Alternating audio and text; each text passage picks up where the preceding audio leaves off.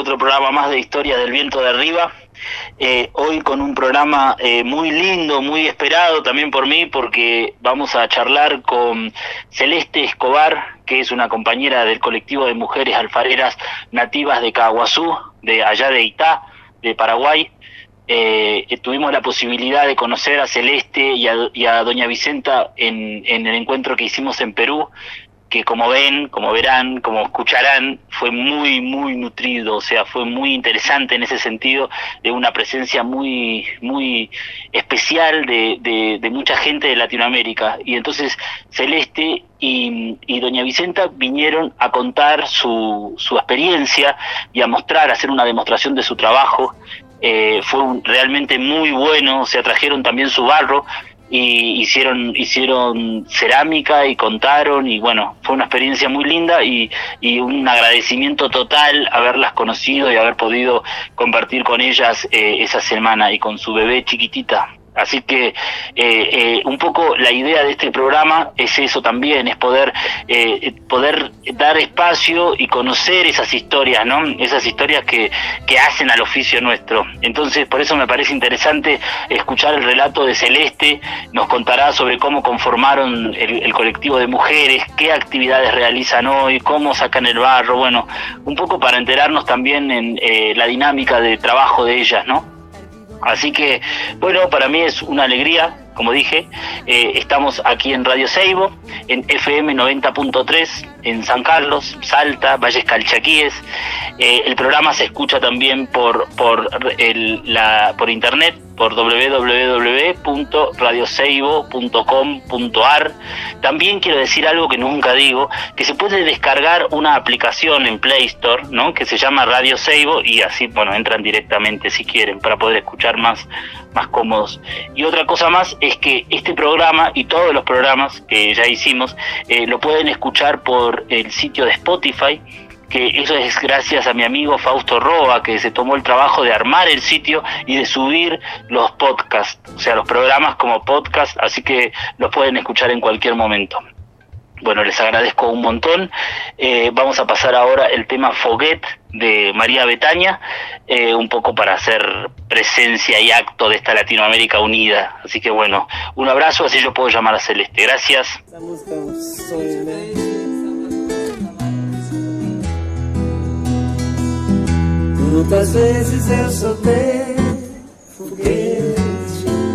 Imaginando que ficava cá no meu canto, calada, ouvindo a barulheira que a saudade tinha.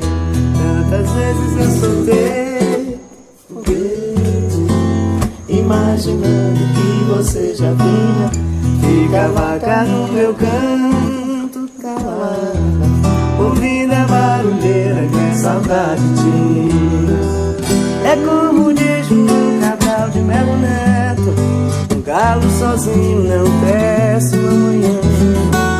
Senti na pele a mão do seu afeto, quando escutei o canto de Acauã.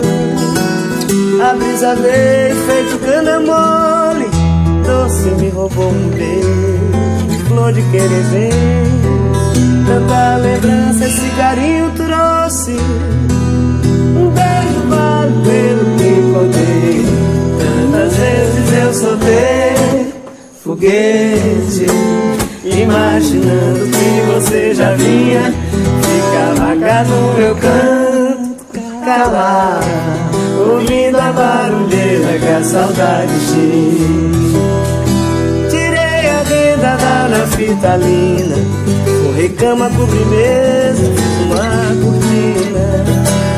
Varri a casa com vassoura fina Armei rede na varanda, enfeitada com bonina Você chegou numa humildade dia nunca mais senti tanta alegria. Se eu soubesse, soltava foguete, acendia uma fogueira, enchia o céu de balão. Nosso amor é tão bonito, tão sincero, feito festa de São João. Nosso amor é tão bonito, tão sincero, festa de São João. Tirei a renda da minha vida. Espero que no show é assim, para me lembrar. Olhei a casa com vassoura fiz Amei na varanda Enfeitada com menina Você chegou na miúda do dia. Eu nunca mais senti tanta alegria. Se eu soubesse soltava foguete Acendia uma mangueira Enchia o céu de balão. Nosso amor é tão bonito, tão sincero feito festa de São João. Nosso amor é tão bonito, tão sincero, feito festa de São João. Bueno, terminamos de escuchar el tema Foguet, que significa cohete. Eh, eh, ahora, ahora vamos a charlar con, con mi amiga Celeste eh, Escobar. Celeste, hola. Hola Gastón, hola Salta, gracias por la invitación. No, ¿Cómo estás, Celeste? Todo bien, todo bien, muy contenta de, de compartir una vez más este año a pesar del COVID. A pesar del COVID. Contanos, Celeste, ¿dónde estás ahora? Y estamos en la localidad de Caguazuita, Ajá. Allá- ah, es es eh, cerca de la... Paraguay. del- ajá, en Paraguay, cerca de Asunción, cerca de la capital. Y sí, es un pueblo, Itá es un pueblo aproximadamente un poco más de 30 kilómetros de la capital y Caguazú sería una compañía rural otra vez del centro del pueblo Itá como 5 kilómetros. Ajá, buenísimo, claro. Escuchame, Celeste, y ustedes conforman, o sea, vos formas parte del colectivo de mujeres alfareras nativas de Caguazú. Ese nombre es el que le han puesto. Contanos un poco en qué consiste el colectivo, quiénes lo integran. El colectivo empezó incluso mucho antes de mi entrada al colectivo. El colectivo empezó en el 2002 Sí, y fue por ayuda de, un, de unos fondos de, de, de unos amigos de España. De la Diputación de España se consiguió fondos pa- para poder comprar terreno en la comunidad para construir un taller y un horno comunitario, un tinglado taller. ah, mira, o sea que ustedes compraron los terrenos que hoy ocupan. E- Ellos no, no ayudaron, una fundación de España, Sol Etnia se llamaba. Qué ellos compran un terreno y porque el tema era que antes de este taller escuela, eh, las alfareras, todas las mujeres trabajaban así precariamente, vamos a decirlo, en la tierra, en cualquier lado, en la cocina, en su casa, ¿verdad? No tenían un lugar asignado de trabajo y tampoco eh, la infraestructura de los hornos de quema era muy rústico.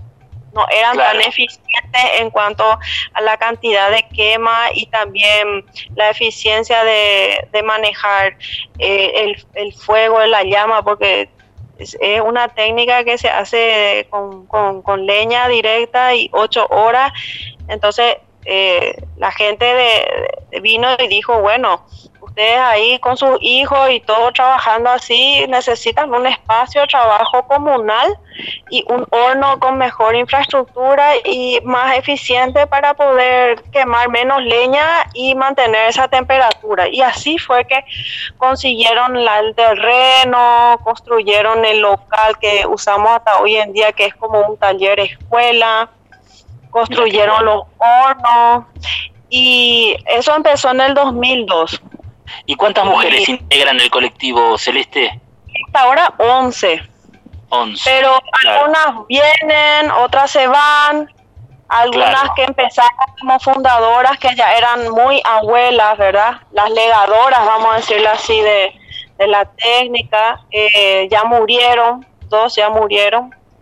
Y, bueno, así corre la vida, pero así también se suman nuevas alfareras, ya sea hija, bisnieta, nieta o nuevas aprendices, vamos a decirlo, ¿verdad? Claro, claro, claro. Celeste, mira, vamos a empezar desde el comienzo, o sea, ¿de, qué lugar ustedes extraen El barro, o sea, la arcilla negra se extrae del ah. pantano. Acá le decimos esteros y crece. Hola, ¿me escuchas? Sí, sí, te escucho, sí, sí. Hola. ¿Ahora? Hola, hola, yo te escucho, ver si te escucho, Celeste, sí. Ah, bueno, bueno. Me decís que la sacan de los esteros. Sí, porque eh, el, el, arcilla se encuentra bajo bajo el capií, lo que le dicen acá, el capií en nuestra lengua sería en castellano el pasto que crece alrededor del estero. Y hay varias capas, varias capas de tierra. Y una de esas capas es la capa de donde se saca la arcilla negra que usamos. Claro, claro. ¿Es muy profundo? y depende, si es época de crecida, inundación, vos podés llegar hasta el cuello de agua para sacar la arcilla. Y si es seca, nomás hasta tu rodilla entrar porque es el fango, ¿verdad? El barro pero la arcilla en sí eh, depende de cómo te toque, ¿verdad? Como si es época de crecida, no es época de sequía. Claro, y esto es un trabajo que hacen comunitario. Claro, siempre la arcilla se saca húmeda y pastosa, no es seca. No es seca, claro, la sacan del agua directamente. Claro, es pesado.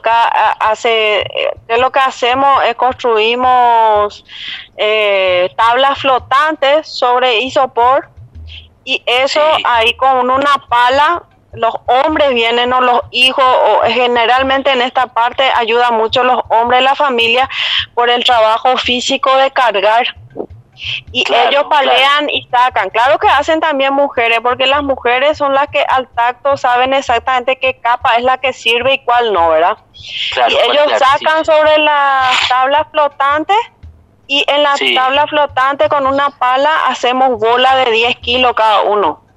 Ah. Y en cada viaje ponerle que se puede sacar desde 200 a 500 kilos.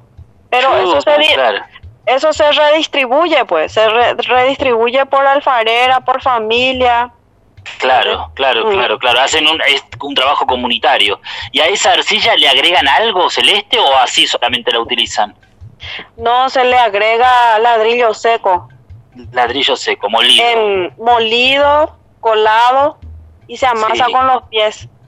Se amasa con los pies. Y ahí dejan, la dejan reposar a la arcilla se, mete en bolsa para que no se seque, ¿verdad? Y esté, eh, eso se hace solamente cuando ya se va a trabajar la arcilla, porque del, del estero se distribuye y bueno, pero por ejemplo en nuestro local comunitario tenemos una pileta de ladrillo y ahí ah. depositamos toda la arcilla y cada vez que vamos a usar nomás sacamos y hacemos esa mezcla.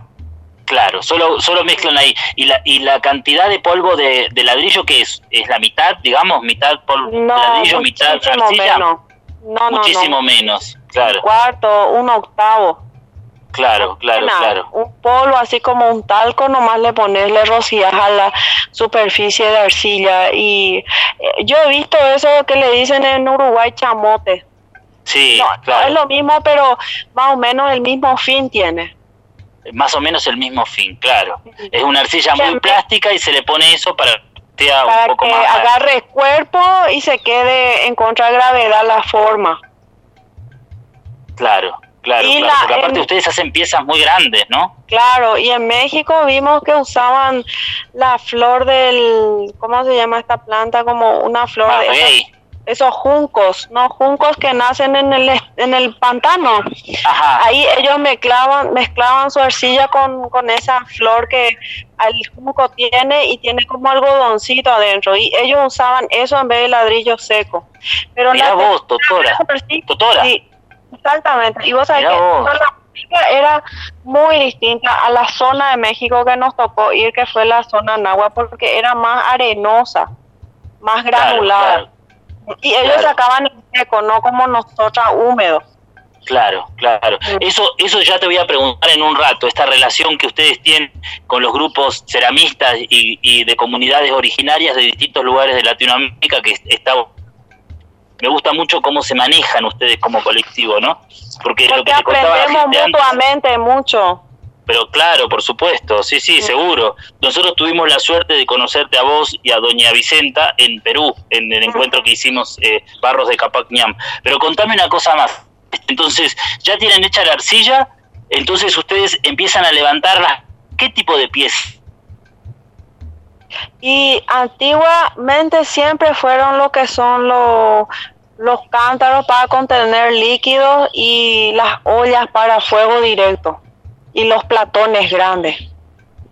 Platones, claro, claro, claro, claro. Y también Pero la, el, el punto en esta en estos utensilios, si vos te das cuenta de uso doméstico de la de la mujer, las mujeres generalmente en la cocina, es que son eh, utensilios cuyas bases suelen ser circulares. Sí, bases circulares. Entonces, entonces, siempre esta técnica colombina es en esa forma también, siempre en espiral, como una serpiente que se va enroscando para arriba. Para arriba. Así, así levantan ustedes las piezas. Hasta ahora sí. Qué genial, mirá vos, muy bueno, muy bueno. Y, y escúchame, Celeste, ustedes hacen unos hornos espectaculares, unas salamandras, unos, unos eh, chimeneas, eh, eh, está el mismo... La misma técnica. La misma, sí, y fue innovación, un diseño que, que, surgió a partir del, del, colectivo, o sea, dentro de la asociación. Dentro de la asociación. El nacimiento de la asociación y dentro de eso nacieron esos diseños. Y con el tiempo se fueron, fueron dando nuevos diseños con la creatividad propia de las maestras ceramistas, vamos a decir así, ¿verdad? Claro, claro, claro. A mí, mira, la cerámica que hacen y que se produce hoy en Paraguay, digamos, contemporáneo a nivel Latinoamérica, a mí es de lo que más me gusta, o sea, por esto justamente, por la originalidad, ¿no? Es como que eh, lo que lo que la gente nos dicen es que seguimos innovando eh, usos de la cerámica en una técnica ancestral realmente, pero seguimos innovando los usos utilitarios para la modernidad de ahora. Eso es lo que la gente nos ha dicho de los diseños que hacemos en la asociación. Sí. Y no, eh, una cosa, Celeste, y después... Si te das cuenta, Gastón, eso quiere decir que no, no estamos perdiendo el, hilo de nuestra esencia identitaria de cómo surgieron esta, esta, esta cerámica, porque si nos remontamos a lo originario o a los guaraníes, siempre fue para un uso eh, más más que todo utilitario para los rituales comunitarios, para la casa, no, segui no perdemos ese hilo, seguimos con eso. Claro, claro, claro. Escuchame una cosa, Celeste. Mira, ahora vamos a pasar un tema, eh, así podemos, así la gente puede hacer algo y seguimos con el tema este del, de quiero saber el proceso de la cerámica, ¿sí? Sí, sí, claro. ahí seguimos charlando entonces. Gracias, ¿eh?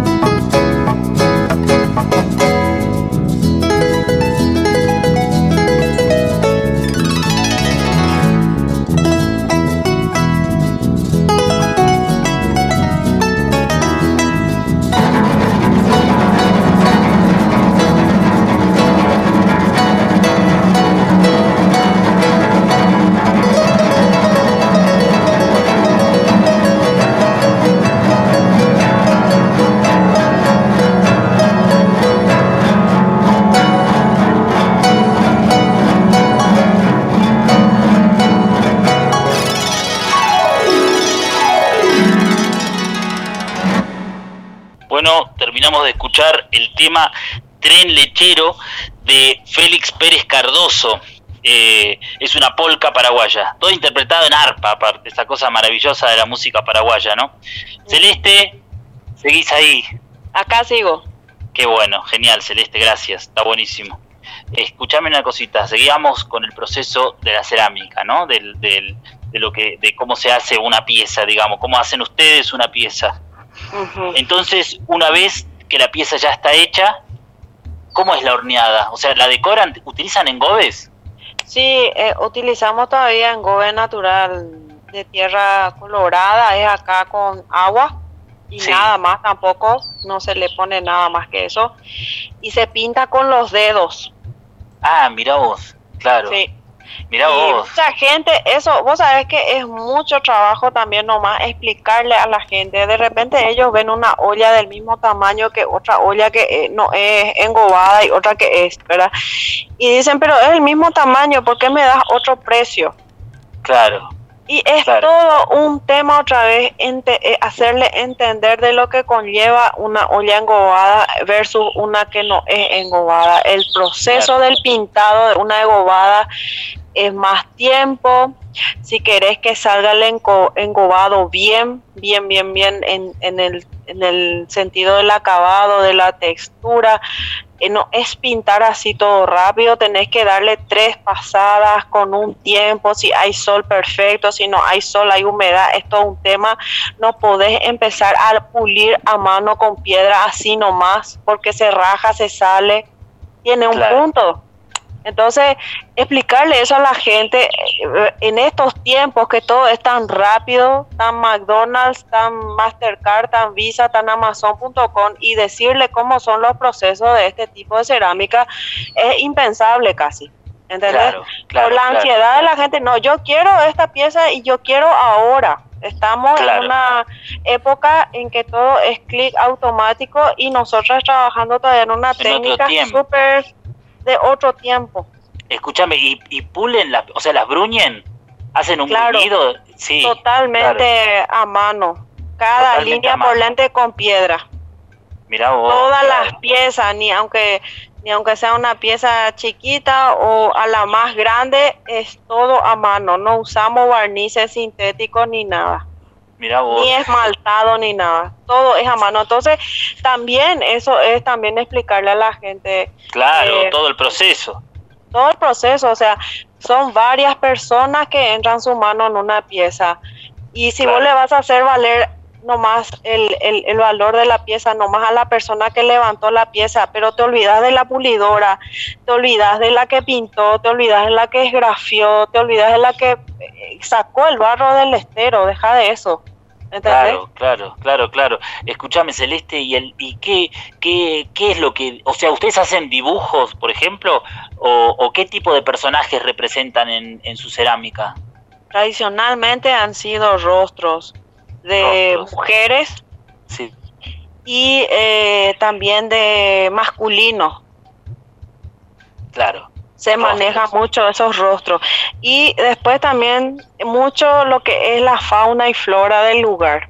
Tenemos esteros, tenemos selva, tenemos humedad, tenemos muchos reptiles, sapos, víboras, ¿verdad? Claro. Eh, mucho, mucho eso es, mucho, muchos sapos, muchas víboras, eh, inclusive arañas, insectos, ¿verdad? Pues una zona muy húmeda, semitropical. También lo que es la flora, las flores de acá, las flores de, guayaba, de maracuyá, las flores de, locales de la zona, ¿verdad? y los, los cocos, los cocoteros también son importantes eh, diseños de acá de nuestro, ¿verdad? Mira vos, qué bueno. Celeste, ¿y, ¿y cómo es la horneada? ¿Cómo hornean?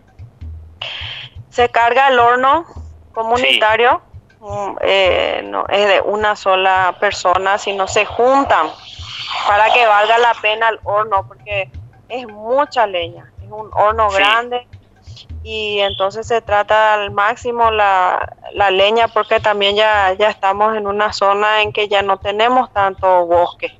Tenemos ya no hay tanto bosque, claro. Tenemos que mandar traer la leña de más lejos cada vez, ¿verdad? Y entonces se llena y ese el horno parece un, un rompecabezas. Claro. Las para piezas grandes, llenándolo.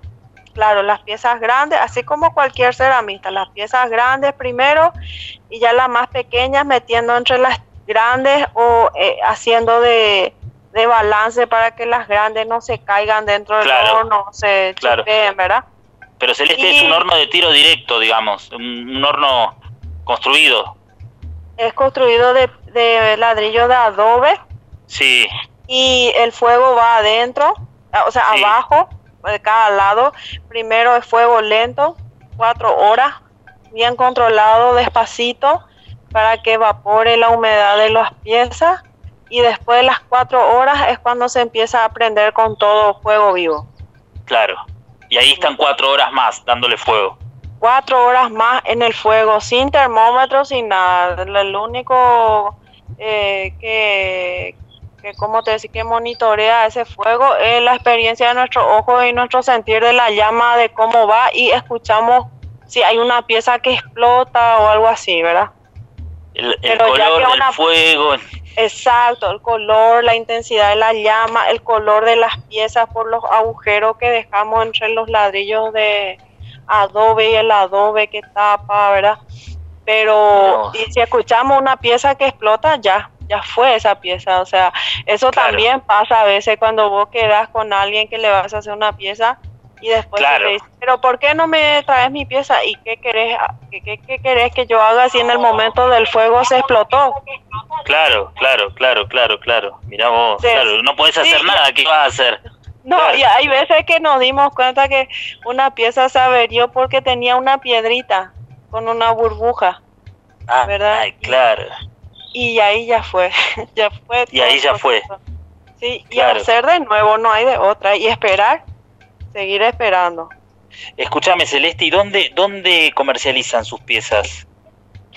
Y principalmente en una feria agroecológica en la capital una vez al mes. Ajá, claro. O sea que tienen un lugar para vender. ¿Y el gobierno de Paraguay las apoya en, Y el ¿En este Instituto? Paraguayo de Artesanía, no en eso no, pero en el Instituto Paraguayo de Artesanía lo que suelen organizar son ferias, especialmente en los últimos dos años se, se han dinamizado más, vamos a decirlo así, y nos han sacado a más ferias. em, eh, se, se mueve por su lado, pero no podemos decir que vamos a depender de la feria del Instituto Paraguayo de Artesanía, porque ellos cubren muchos rubros de artesanía, no solamente la cerámica. Claro. Entonces, claro, claro. decir que de eso nos vamos a depender no podemos, por eso no vimos la necesidad de salir a feriar en una feria Claro. aparte por nuestra propia cuenta, ¿verdad? Entonces Claro. es algo mixto, sí hay apoyo, ellos nos apoyan de repente cuando hay capacitaciones o cuando hay viajes al exterior para invitaciones eh, específicas, puntuales o ciertos recursos y ciertas Claro. ferias sí apoya, pero no es todo y no se puede de eso nomás eh, pensar que va a salir todo para sustentar a la familia. No, no, no, pero bueno, por lo menos hay ahí un, una atención. Sí, no, no, en los últimos dos años especialmente y- ha sido mucho más dinamizado que en años anteriores y vemos eso. Bueno, eso está bien. Claro, claro. ¿Y qué te iba a decir? ¿Y, y qué tienen relación con el Museo del Barro? Porque si hay algo que se conoce de Paraguay y de Asunción, es el Museo del Barro, del Barro, ¿no? No, sabes De- de que como, cole- como sí, como colectivo no, porque, ¿cómo te diré? Eh, Ticio, si bien le ha dado mucha fuerza a la cerámica, eh, ha sido más fuerza desde, ¿cómo lo diré? Desde las artes visuales, Claro, como artistas ceramistas individuales que destacan en la comunidad, ¿verdad? colectivo de, de, de mujeres, ¿no? Que producen alfarería. Eh, eh, eh, Es que el arte, si vos te vas, te vas dando cuenta, Gastón, el arte en sí, de los museos y las galerías, está muy acostumbrado todavía al arte de firmas individuales de artistas. claro, claro. Le Sí, cuesta sí. entender los procesos artísticos o expresiones artísticas que salen Comunitaria, eh, pueblo. comunitariamente. Sí, porque no hay firma, ¿entendés? Claro, Eso es te- como rompe con, con el esquema que traen ellos lo que hablamos en el, en el- Claro, es lo que hablamos en el programa anterior, justo justamente sobre esto también, ¿no? Lo que es el arte latinoamericano. Esta, esta cosa que hace, esta, esta producción que tienen ustedes es para mí arte latinoamericano, es una cosa de una expresión y de una identidad muy fuerte y muy marcada, ¿no? Muy interesante eso. O sea, si bien, si bien hay maestras dentro de la asociación, ¿verdad?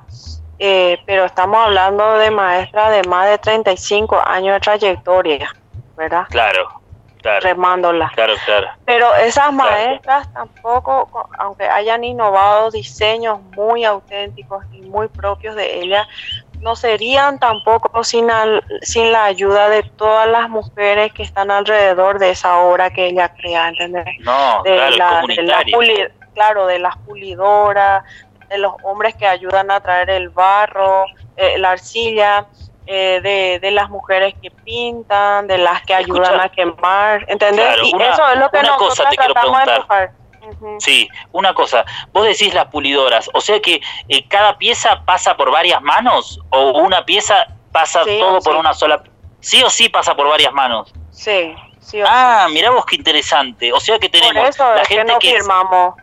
Está perfecto, la gente que saca el barro, la gente que, que, que arma la pieza, otras que mujeres. la fuerza es tremendo, muy bueno, claro, no entendía por eso. Por eso, por eso también le decimos que están los hombres atrás de nosotros ayudándonos, porque los hombres nos ayudan a sacar la arcilla y ayudan a traer la leña, por ejemplo, la parte física dura, o en la horneada misma, a veces ayudan también ellos, ¿entendés? Y cuando hay mucho, mucho pedido, se sientan también y ellos también tienen que pulir con nosotras. Claro, claro, claro, para trabajar empezar a hacer. Claro, o cuidarle a los niños para que si es que es algo así, una quema y no puede estar el niño cerca, bueno, o sea, nosotros pues incluimos integralmente todo lo que hacen posible para que salga una pieza. Son muchas vidas involucradas, no es una persona nomás. Claro, es, es buenísimo, es realmente un colectivo y comunitario, ¿no? Qué bueno, qué bueno. Eso es lo que decimos, porque la gente ahora te cuestiona mucho, dice, y vos sos ceramista, por ejemplo, a las pulidoras le dicen esas cosas. Vos no podés decir que sos ceramista, o vos no sos una maestra, ¿verdad? Pero por eso vos le, le haces menos el trabajo de lo que hace la pulidora, o la que pinta, o la que hace los diseños desgrafiados, o la que quema, o la que te saca la arcilla y te hace posible que vos tengas ahí el barro en la arcilla, ¿entendés? Sí, sí, sí, te entiendo. Mira vos, escuchame una cosa. Siempre nos preguntan, pero ¿quién? ¿Pero quién? ¿Verdad? Y nosotros decimos, somos un grupo y, parece que eso le choca a la gente. Y, cuesta, ¿no? Cuesta creer en el trabajo colectivo, cuesta. Sí, sí, sí. Y por eso lo que y cada una aporta su, o sea, nadie le obliga a una mujer a hacer algo que ella no esté dentro de su, no hay un conflicto así, bueno, vos te gusta más la parte de pintura, dedícate a la pintura de las piezas. A vos te gusta más, eh, ¿cómo se dice? Pulida, bueno, dedícate a la pulida. A vos te gusta ir a traer el barro, el, la arcilla, anda a traer el barro. O sea, nadie es así diciéndole algo que haga que no es lo que le gusta más del proceso de hacer el, el, trabajo con la cerámica. Qué y si, por ejemplo, hay alguna mujer que dice, mira, tengo que dejar ahora porque mi, va a llover y mi ropa tengo que meter en mi casa o mi hija está enferma. Nadie le cuestiona eso tampoco porque sabemos, yo soy mamá, la otra es abuela, ¿entendés? No hay un conflicto entre trabajo, espacio, eh, crianza. Eh, eh, y todos nos cuidamos una otra. Yo he visto eso cuando nos fuimos a México con las tejedoras mayas, ¿verdad? Ellas hacen sus textiles juntas y sus crías están ahí alrededor y se cuidan una a otra. Yo estoy concentrada en mi trabajo, pero yo sé que mi compañera que está al lado le está mirando a mi hijo para que no se caiga y si se cae, ella le va a ayudar si ve que yo no puedo. Qué lindo eso, claro, es verdad. Eso, eso ver hoy en día para la mujer congeniar y sintonizar su trabajo con su vida doméstica y de familia es así parece que no es realidad lo que yo te estoy contando. No, pero sí es una, eh, aparte es una gran familia. Mira, yo vivo en Salta, acá en el norte de Argentina, y hace muchos años fui a visitar a una comunidad wichí en Misión La Loma y en Misión El Carboncito, creo que fue esto. Y la señora me contó eso mismo que me estás diciendo vos. Me dice, yo no puedo creer la gente en, la, en las ciudades que llevan a sus hijos para que se los cuiden, para que se los cuiden en alguna sí, alguien extraño y pagarle para alguien eso. extraño. eso.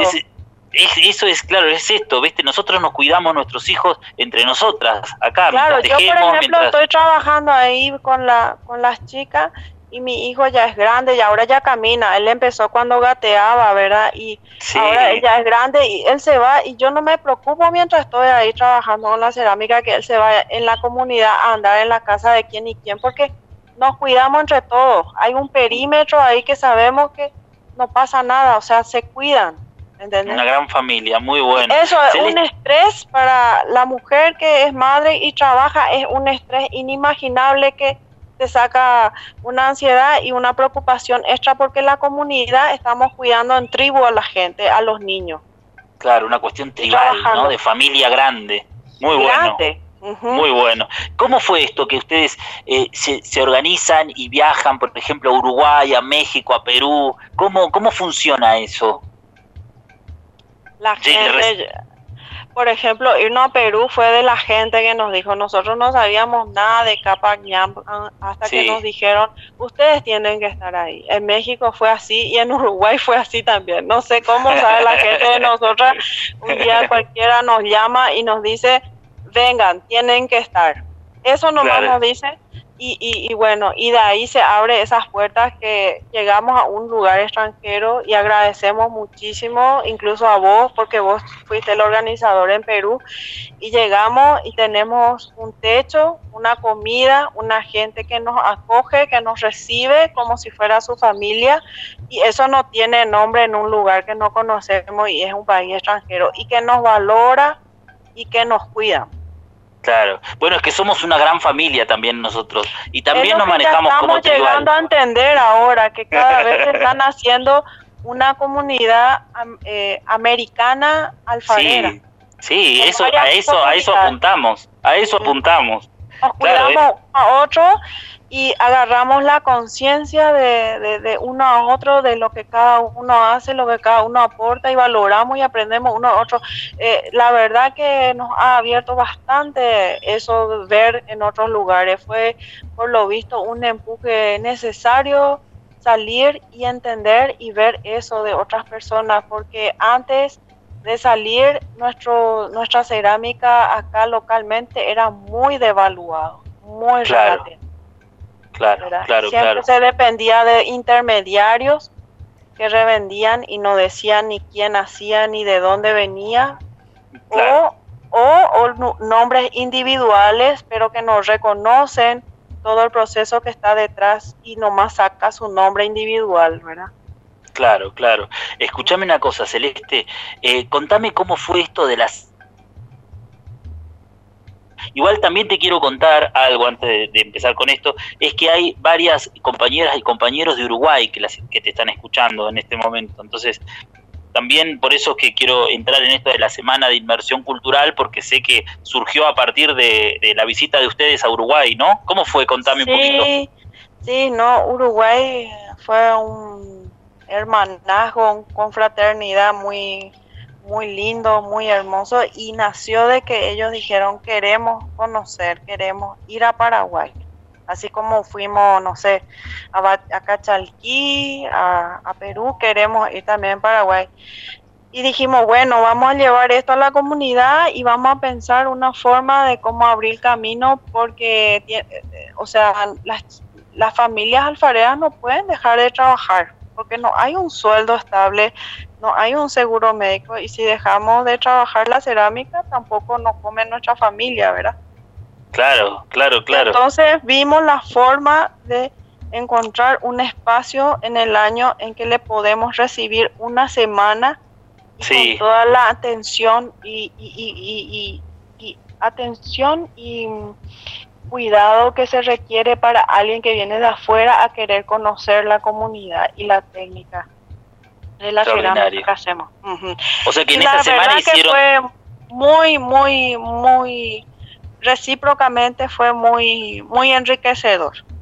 Qué bueno. Bueno, ojalá que lo vuelvan a hacer porque me encantaría poder ir alguna vez a participar de la de la semana de inmersión cultural. En, es lo que estamos pensando si COVID lo permite. Claro, claro, bueno, después de que vivamos, viste que estamos como en un periodo de pausa, ¿no? En este momento, entonces eh, es un poco así, es una pausa y bueno, ya cuando todo se reactive, espero que salga todo bien, ya nos ya estaremos ahí. Igual, igual eh, a nosotros también nos gustaría que ustedes vengan al CAL, Barro Calchaquí, ¿no? sí, ojalá se dé, si COVID lo permite, ahora es todo ojalá, ojalá, ya se va a dar y bueno, que, que, todo esto surja y después que estos, estos hornos que hacen son maravillosos, estos hornos de chipá, que es para, para cocinar chipá. Sí, el tatacuá. Tatacuá se llama. Maravilloso. El significa agujero de fuego. Ah, mira, ese es, ese es el nombre que le pusieron ustedes, es un nombre que ya tienen.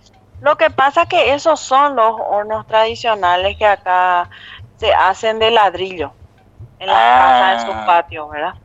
Y se cocinan luego comidas típicas tradicionales de nosotros a base de maíz sobre todo, ¿verdad?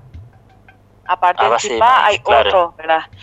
Y bueno, un día surgió que que iba a ser justamente un importante evento relacionado con las comidas típicas del Paraguay y eh, dijeron, ¿no? Queremos que prueben si pueden hacernos, ¿verdad? Y dijimos, bueno, vamos, vamos a probar un poco, dijimos, ¿verdad? Así como pasó con las chimeneas también, ¿verdad? Claro. Hicimos y salió, pero nosotras no pensamos así que iba a tener tanta repercusión, ¿verdad? Claro. No tomamos, porque nuestro fuerte era más las chimeneas, los cambuchi, que son los cambuchi, que son la, los cántaros, ¿verdad? Pero después empezaron, vieron así el primer, las primeras clientes que compraron y después ya se disparó, dijeron, no, yo quiero también porque yo vivo en la ciudad y yo siempre quise mi horno tatacuá, pero nunca puedo porque no tengo patio, no tengo, y ahora ustedes hicieron uno portátil de cerámica y yo quiero, dice. Claro. Y nos preguntaron, pero cocina, pero se puede hacer chipa, se puede hacer, claro, sí, se puede. Y si hacemos chimenea, y bueno, y así empezó, ¿verdad? Y así empezó, mirá vos, qué maravilla, ¿no? Y llegaron a un producto buenísimo. Sí, sí, sí, eh, realmente. Y bueno, ahora estamos viendo que hasta se, se están copiando la, los diseños de los hornos y las chimeneas, ¿verdad?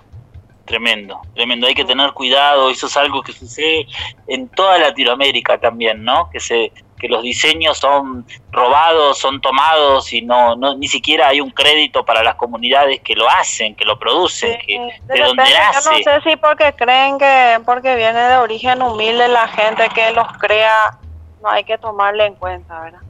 Claro, claro. Sí, sí, es, hay esa soberbia es esa soberbia, es ese desprecio que no está bueno para nada, o sea, claro. No, no, no, porque vos sabés lo que es, eh, Gastón, ser, eh, siendo alfarero no vas a ser nunca multimillonario, jamás. No, claro, claro, no, no, no. Es, un trabajo eh, no, no tiene nombre el trabajo físico que lleva una obra, vos ves así es la obra final, fina, hecha, acabado, ¿verdad?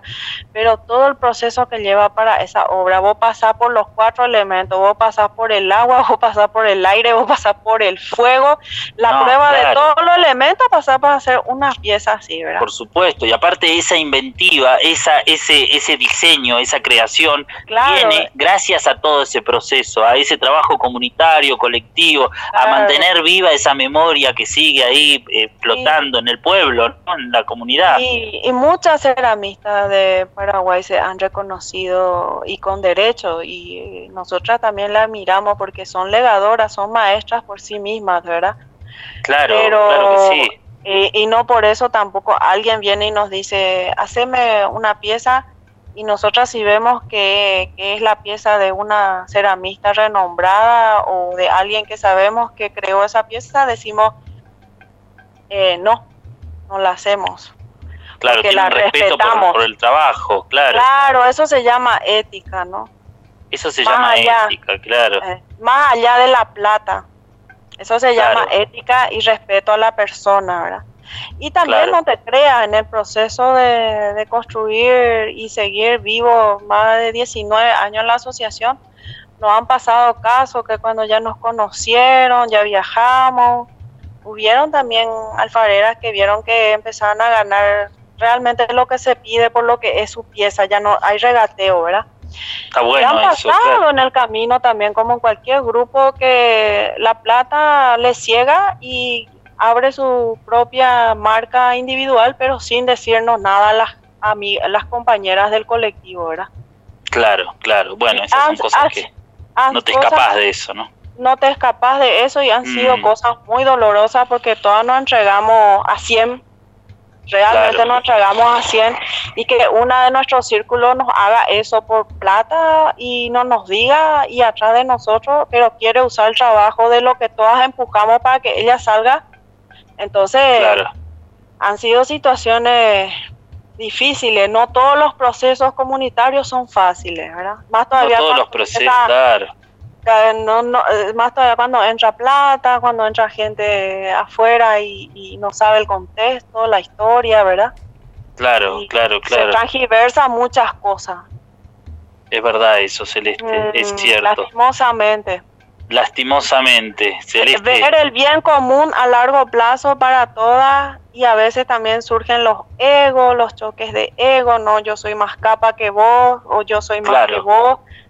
Y ahí se funden Claro. muchas cosas que costaron mucho levantar juntos.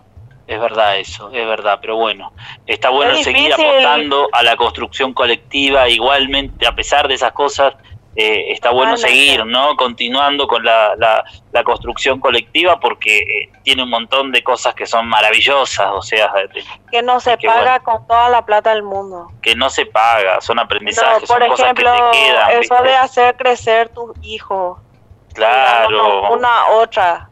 no, eso sin es la hermoso. necesidad de pagar. Eso vos no tenés precio. y Eso también, si vos te pones a pensar, son niños de origen humilde o campesino, ¿verdad? Que no tienen un acceso a educación privada o privilegiada, ¿verdad? Pero tienen el acceso a la creatividad y el arte comunitario y el cuidado comunitario. Eso no tiene precio. Es verdad eso. es Ni verdad. los niños con plata no pueden pagar eso. Mm, ¿Entendés? mirá. Y, y mira, eso que le estamos legando, y hoy en día, yo desde que empecé, había que eran eh, niñas, y hoy en día ya son mamás, son Claro, alfareras por claro, sí mismas, y le mantiene a sus hijos gracias a este oficio, no tiene precio ver eso. No, es muy noble, es todo muy noble, todo muy noble. Por eso es que Y eso es lo que duele, que vengan alguien de afuera o alguien mismo de adentro y, y Intenta vea nomás la parte de la eso. plata y rompe Claro. todo eso sin entender No. lo que conlleva construir eso. Claro. Yo por eso quería charlar con vos hoy, un poco para, para que la gente siga conociendo la obra de ustedes y si no los conoce, no las conoce, que las empiece a conocer. Yo le cuento a la gente que ustedes están en Facebook como colectivo de mujeres eh, alfareras nativas de Caguazú, así se, se llama la, la página de ustedes en Facebook. También están en Instagram con el mismo, ¿no? O en Instagram como No, es Cambuchi en Apo. Instagram está arroba cambuchi-apo. Ahí está. Entonces, bueno, esas son las redes sociales para que sigan viendo la obra que ellas hacen, que es maravillosa, las piezas son espectaculares y todas estas fotos y estas imágenes de lo que Celeste estuvo contando, de cómo extraen el barro, de cómo lo hacen, cómo lo hornean y También todo los esto. intercambios con los otros pueblos que nos tocó alfareros tradicionales. Está Genial. documentado. Sí. Todo está documentado. Sí, porque la gente eh, a veces dicen ah, piezas que parecen de México, ¿verdad? Y no Claro. saben el contexto de intercambio, de convivencia, de compartencia que tuvimos ese viaje en México para poder llegar a hacer esas piezas. Porque mira, ojo, nos tocó en México ver comunidades tradicionales alfareras, sí, pero perdieron su técnica y siguen ya todo a molde y Claro, a torno claro. por industrializar y por vender, ¿verdad? Y cuando vieron así nuestras piezas, me dijeron, ustedes todavía modelan a mano cada pieza que hacen. claro, Eso no tenía claro. precio para ellos. Y bueno, viste que es variado, ¿no? El mapa cerámico de Latinoamérica es muy variado, o sea, las comunidades Sí. van cambiando, van, yo qué sé, es como, está Pero muy bueno el también, trabajo que hacen ustedes en ese lado, sentido. Por otro lado, no por, por desprestigiar eso ni nada, no, no, lo dije en ese sentido, pero por otro lado, nosotros, nosotras vimos y valoramos tanto que ellos usen tanta, tanta cerámica en su cotidianidad. En lo cotidiano, ¿no? Claro. claro. y eso dijimos, ¿y por qué nosotras no usamos más? ¿Por qué dejamos nosotras y hacemos todavía? ¿Por qué lo dejamos por el plástico, por el aluminio? ¿Por qué? Claro. ¿Entendés? O sea, recíprocamente son los intercambios. No es, solamente... Mm. Ahí, ahí se aprende. Celeste, bueno, yo te quiero agradecer un montón este programa, esta, este, esta charla que tuvimos. Eh, eh, quiero recordarle a la gente que pueden escuchar este programa y todos los demás programas por Spotify a partir de mañana. Ya va a estar en, en Spotify, ponen historias del viento de arriba y ahí aparece. Y bueno, y te agradezco un montón, Gracias a vos, Gastón. Gracias a la comunidad alfarera de América que nos está escuchando. Y bueno, acá tienen su casa. Eh, ya saben los medios cómo contactarnos y bienvenidos. Perfecto, buenísimo. Te mando un abrazo enorme, Celeste. Quiero que le mandes un abrazo a Doña Vicenta también. Eh, y bueno, y ya, ya nos encontraremos. Después de que todo esto pase, nos vamos a encontrar en algún lugar. Así que, eh, a seguir construyendo ahí todas esas comunidades que nos encantan, Celeste. Un abrazo enorme, gracias. Gracias por el apoyo. De nada, hasta luego, Celeste. Chau. Bueno, aquí tuvimos una charla hermosa con Celeste, compañera del colectivo eh, Campuchiapó de Paraguay. Eh, bueno, son eh, eh, conceptos, formas, maneras de abordar el, oficio. Me quedo con esto que dice Celeste de la construcción esta comunitaria, ¿no? Que, hacemos una olla de cerámica, pero también criamos a nuestros hijos, pero también tenemos, hay, es toda una construcción que acompaña a eso, ¿no? Eh, entonces, cada vez que una persona compra una pieza de esas o mira o ve una pieza de esas, también se ve todo eso, ¿no? Esta construcción que está ahí invisible, pero que está latente, presente y haciendo esto de la identidad, armando esta identidad que, que bueno, que es por lo que apostamos, que es lo que nos gusta. Así que, eh, bueno, yo les mando un abrazo grande, les agradezco a todos, a todas los que escucharon este programa. Y bueno, y nos vamos a ir con un tango un poco también para, para, para marcar esto de Latinoamérica, así que vamos con un, tango de Buenos Aires, vamos a ir con quejas de bandoneón del maestro Aníbal Troilo y nos escuchamos el próximo jueves. Gracias, chau.